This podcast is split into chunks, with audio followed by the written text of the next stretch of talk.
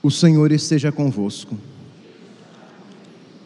Proclamação do Evangelho de Jesus Cristo, segundo Lucas. Naquele tempo, Jesus contou uma parábola aos discípulos. Pode um cego guiar um outro cego? Não cairão os dois no buraco? Um discípulo não é maior do que o mestre Todo discípulo bem formado será como mestre. Por que vês tu o cisco no olho do teu irmão e não percebes a trave que há no teu próprio olho? Como podes dizer a teu irmão: Irmão, deixa-me tirar o cisco do teu olho, quando tu não vês a trave no teu próprio olho? Hipócrita, tira primeiro a trave do teu olho, e então poderás enxergar bem para tirar o cisco do olho do teu irmão. Palavra da salvação.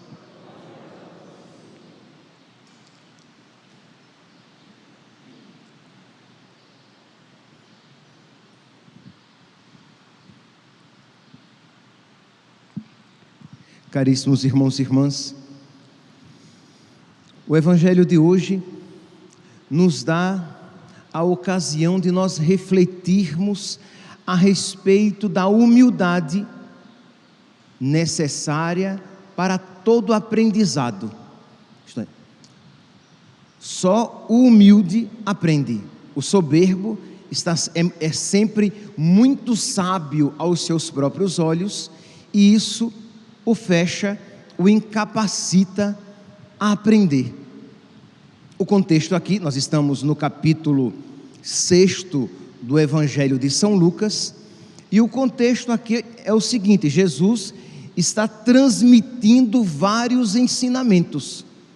Né? Se vocês pegarem, já desde o versículo 27, Jesus diz: A vós que escutais, eu, eu vos digo: amai os vossos inimigos, tratai bem os que vos odeiam. Então, Jesus está transmitindo um ensinamento que ele era contrário à mentalidade dos seus ouvintes. As pessoas então, os judeus que ali estavam ouvindo aquele discurso de Nosso Senhor, eles tinham aprendido, no máximo, o olho por olho, dente por dente.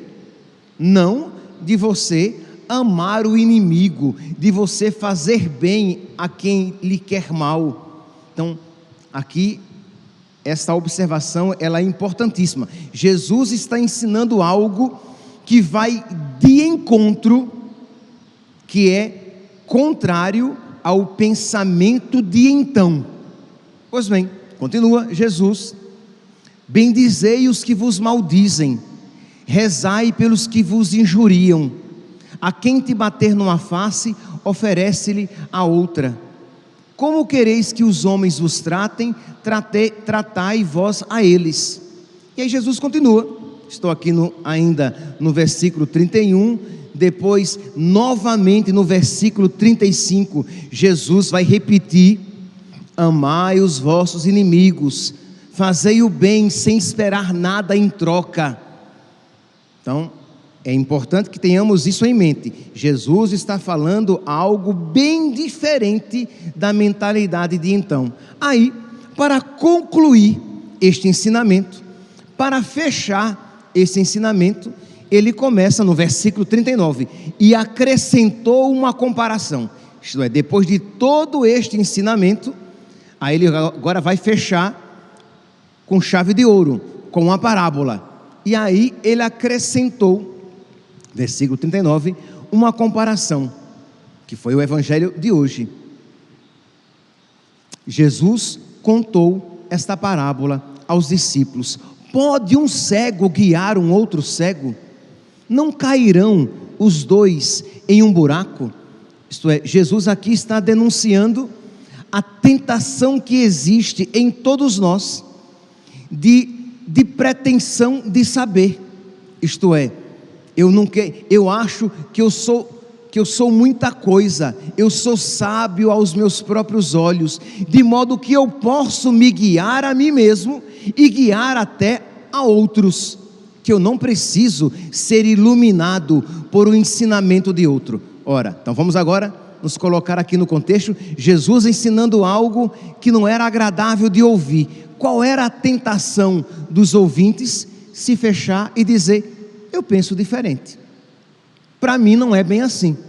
Porque, repito, Jesus estava falando algo contrário ao pensamento de então, aquilo que era estabelecido na sociedade judaica. E a tentação, Jesus que lê os corações, a tentação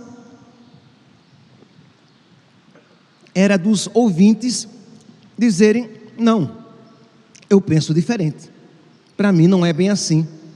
Quem assim diz, quem isso pensa, no fundo, no fundo, é sábio aos próprios olhos, e Jesus o chama de cego, que tem a pretensão ainda de guiar um outro cego, e ambos cairão no mesmo buraco. Meus irmãos, para nós cristãos católicos, o nosso exemplo são os santos.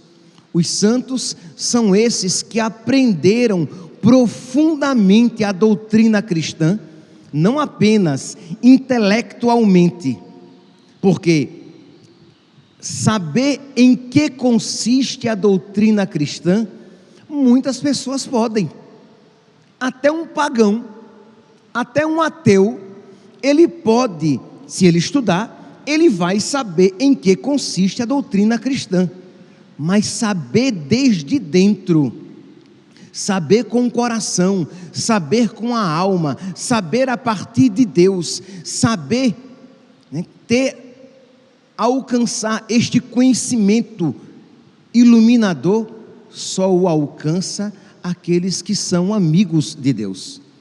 São Paulo, então, vamos aqui pegar um exemplo de São Paulo. São Paulo é esse homem humilde que aprende de Deus e que transmite aquilo que aprendeu. Meus santos, nós, vamos aprofundar aqui este ponto, quero só reforçá-lo. Nós vivemos hoje numa sociedade muito semelhante à sociedade de então, quando Jesus transmitiu esses ensinamentos, isto é, uma sociedade muito agarrada aos seus conhecimentos, muito sábia aos seus próprios olhos, mas que no fundo é cega e que acha que não necessita de ser guiada por ninguém. A sociedade atual ouve as palavras de nosso Senhor e diz: Ah, não é bem assim não. É, Para mim é diferente. Por quê? Porque os homens e mulheres de então, de agora, têm a pretensão de serem sábios aos seus próprios olhos e de guiar outras pessoas a partir da luz da luz tenebrosa do seu conhecimento e do seu ensinamento. Então aqui nós podemos aqui pegar vários santos, mas eu quero pegar apenas São Paulo, já que há vários textos na Sagrada Escritura, nós podemos pegar outros santos em que o seu exemplo de vida nos mostraria isso. Mas São Paulo que nós temos textos na Sagrada Escritura que vão nos mostrar essa humildade de São Paulo, que se sabe não um, um detentor absoluto de um conhecimento, mas apenas de um transmissor. Ele ensina o que ele aprendeu e o que ele aprendeu de Deus. Vocês podem encontrar lá em, em Gálatas, no capítulo 1, no versículo Sexto, quando São Paulo faz aquela crítica aos cristãos da Galácia que abandonaram o evangelho de Cristo para um outro evangelho, um evangelho que estava mais de acordo com a sua mentalidade, que estava mais de acordo com a mente e os costumes dos povos da Galácia. Nós iremos encontrar São Paulo na carta aos Coríntios, no capítulo 15, no versículo 3, quando São Paulo diz, primeira carta aos Coríntios, capítulo 15, versículo 3: Antes de tudo, eu vos transmiti o que eu recebi. Aí ele vai dizer que Cristo morreu por nossos pecados, segundo as Escrituras, que foi sepultado e ressuscitou ao terceiro dia, segundo as Escrituras, apareceu a Cefas e depois aos doze. Mas ele vai dizer o que? Eu estou ensinando a vocês aquilo que eu recebi. Se vocês voltarem um pouquinho lá no capítulo 11, no versículo 23, quando São Paulo vai falar a respeito da Eucaristia, ele vai dizer o que? Olha, eu estou transmitindo o que eu recebi. O que eu recebi do Senhor, eu vos transmiti. O Senhor, na noite em que era entregue, tomou o pão, dando graças, o partiu e disse: Isto é o meu corpo que será entregue por vós. Então ele vai aqui falar a respeito da Eucaristia. E ele é humilde para dizer: Olha, eu estou ensinando o que eu aprendi do Senhor. Vocês veem que é bem diferente daquilo que aconteceu com o próprio Senhor. João, capítulo 6, versículo 60, quando Jesus falou a respeito da Eucaristia, o que foi que os discípulos disseram? Isto é muito duro. Quem é que pode acreditar nisso? Isso é muito difícil. A gente não pode acreditar, não.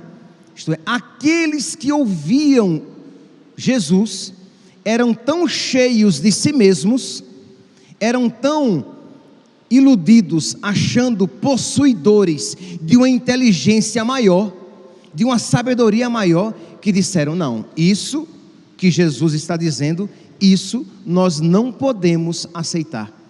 Uma pessoa assim, ela é cega, ela foi a sua visão foi corrompida por causa da sua soberba, por causa do seu orgulho, assim como o diabo, como Satanás, cegado pela sua soberba, disse o que?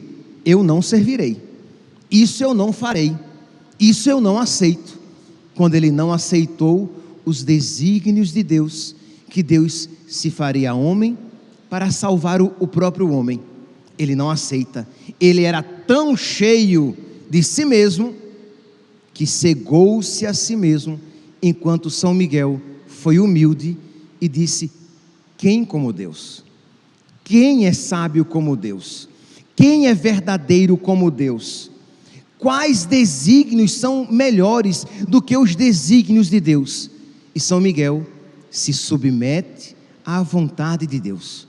Meus irmãos, nós precisamos então, diante deste evangelho que fala desses cegos, que guiam outros cegos e que ambos caem no mesmo buraco, desses homens e mulheres cheios de orgulho, que chega mesmo a comprometer a capacidade de enxergar a verdade, nós precisamos pedir a Deus que nos conceda esta graça da humildade para que nós possamos compreender. Na carta, no documento de Pio XII, Humani Generis, está no catecismo, no número 37. Quem quiser depois, pega o catecismo, catecismo da Igreja Católica, aquele, aquele amarelo, no número 37, estará uma citação da encíclica de Pio XII, Humani Generis, em que Pio XII diz, vou ler aqui apenas um trechinho, que ele diz que em algumas ocasiões, em alguns diante de alguns ensinamentos de Deus e da igreja, existe uma resistência tão grande no coração do homem que ele diz assim: "Ah, não é verdade, gente. Não, não é bem assim. Não, não pode ser isso. Ah, para mim não é assim." Essa tendência tão arraigada atualmente. Então, Pio 12 diz: donde vemos que os homens, em tais questões, facilmente procuram persuadir-se de que seja falso, ou ao menos duvidoso, aquilo que eles não desejam que seja verdadeiro. Quando Jesus falou a respeito da Eucaristia, os fariseus não queriam que aquilo fosse verdade. Então disseram: não, isso não pode, isso é duro demais. Então vou repetir para que você guarde isso. Os homens, nestas questões, facilmente procuram persuadir-se, procuram convencer-se de que seja falso ou ao menos duvidoso aquilo que eles não querem que seja verdadeiro. Você então chega para um protestante e você mostra ali o capítulo 6 de São João, que está óbvio que ali Jesus institui a Eucaristia, e o protestante vai ver várias dificuldades, vai plantar dificuldades, porque ele não quer que seja verdadeiro. Você vai conversar com uma pessoa que não quer se confessar, que há muito tempo, que tem até frequentado a igreja, que tem ido às missas, mas não quer se confessar. Eu não vou me confessar para um homem. E aí você vai e explica e diz direitinho: olha, você não vai se confessar para um homem, você vai se confessar para Deus, mas na presença de um homem, porque Deus, por meio dele, daquele homem, daquele ministro ordenado, lhe dará a absolvição, o perdão dos seus pecados. Porque Jesus, na manhã de Páscoa, soprou sobre os apóstolos o Espírito Santo e disse: Recebei o Espírito Santo a quem perdoar-lhes os pecados, eles serão perdoados. Aí você vai explicando e depois você vai e explica que nunca houve dúvida para a igreja em dois mil, em mais de dois mil anos de história, de que aos sacerdotes, aos ministros ordenados, foi concedido o poder de perdoar os pecados aqui na terra. Mas essa pessoa é tão soberba, é tão cheia de si mesma, que ela está cega, ela não quer ver, porque ela não quer ser convencida, porque em tais questões, facilmente os homens procuram persuadir-se de que seja falso ou ao menos duvidoso aquilo que eles não desejam que seja verdadeiro. Como ele não quer que seja verdadeiro este ensinamento, ele começa a dizer que vê dificuldades. É como quando você encontra alguém um amigo seu, uma amiga sua, que você sabe que aquela pessoa, ela tem uma vida homossexual, ela vive a homossexualidade e você vai, vai explicar para ela que aquilo é um caminho de perdição, que toda prática homossexual, ela é pecado. E aqui seria suficiente você pegar vários trechos da, da, Sagrada Escritura, mas a pessoa vai dizer, não, de jeito nenhum. Aí você mostra, olha, mas isso não é apenas no Novo Testamento, não. O Antigo Testamento, isto é, mais de quatro mil anos de revelação, em que isso nos é apresentado como um mal, um ato intrinsecamente mal, um pecado mortal. Mas como a pessoa em tais questões, facilmente procura persuadir-se de que seja falso ou ao menos duvidoso aquilo que ela não deseja que seja verdadeiro, ela vai dizer que não é bem assim, que Deus é amor e misericórdia, de que Deus não vai condenar ninguém para o inferno por causa disso, se é que o inferno mesmo existe. Aí você percebe que essa pessoa, ela não busca a verdade, ela busca apenas na Sagrada Escritura ou em, em, qual, em quaisquer lugar que sejam, que, que sejam, ela procura pontos que venham ao encontro, que confirmem, que beneficiem a sua visão, a sua posição, o seu erro, o seu pecado. Na antífona do Evangelho de hoje, nós ouvimos de uma maneira tão, tão bonita Vossa palavra é a verdade, santificai-nos na verdade. Nós precisamos, meus santos, pedir a Deus isso. Meu Deus, santifica-me na verdade e concede-me, Senhor, um espírito dócil, de modo que, quando eu vir algo que não me agrada, que eu não seja guiado pelos meus afetos, mas que eu pergunte primeiramente: isso é verdade ou não? Independentemente se isso me agrada ou não, independentemente se isso me deixará em bons ou maus lençóis. A pergunta é: isto é verdade? Se for verdade, Senhor, dá-me forças para que eu me esforce para viver a tua vontade. Então, esta deve ser a nossa postura. Imagine se você chega para uma pessoa, por exemplo, eu até preguei, acho que foi agora no, no dia 7 de setembro, em que eu pregava, né, pegando uma encíclica do Papa, quadragésimo ano, mas que existem muitos outros documentos da igreja condenando explicitamente o comunismo e o socialismo. Aí quem, a quem esta condenação não agrada, diz: não, isso daí não é bem assim, porque em tais questões, facilmente procuram persuadir-se de que seja falso ou a menos duvidoso aquilo que não desejam que seja verdadeiro. Como não querem que isso seja verdade, diz: ah, não, não é bem assim. Por quê? Porque você não quer se converter à verdade.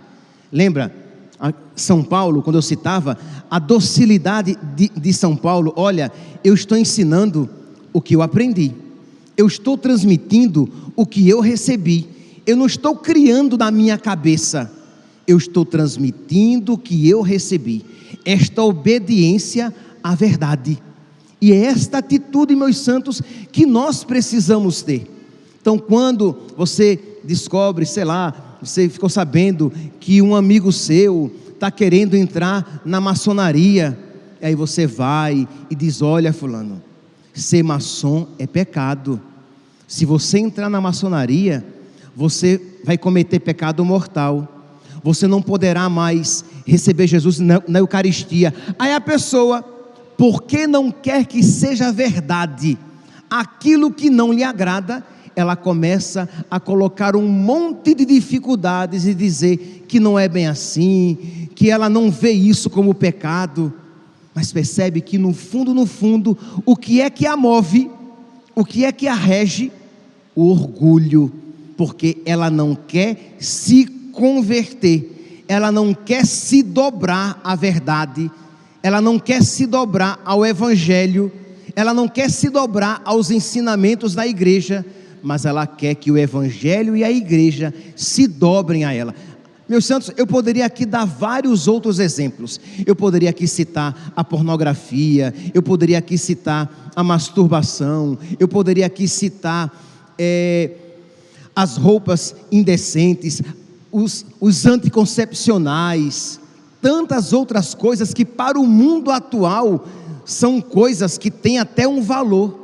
Mas se você quer se guiar pela verdade e ser santificado na verdade, você precisa pedir a Deus que conceda docilidade, que você não seja resistente à palavra de Deus.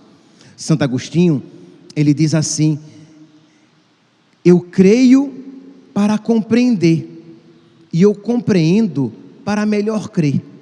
Então, a atitude primeira do católico diante do ensinamento da igreja é o que? Eu creio. Diante da palavra de Deus, ele diz: Eu creio. E porque ele crê, ele poderá compreender. E quanto mais ele compreender, mais ele vai crer. E quanto mais ele crê, mais ele compreenderá. Percebe que é um círculo virtuoso. Mas a sua primeira atitude é o que? Eu creio. Quando Jesus, eu comecei e agora vou terminar e fecho. Quando Jesus estava falando a respeito da Eucaristia, e muitos disseram: Senhor, quem é que pode acreditar nisso? Quem é que pode aceitar esse ensinamento?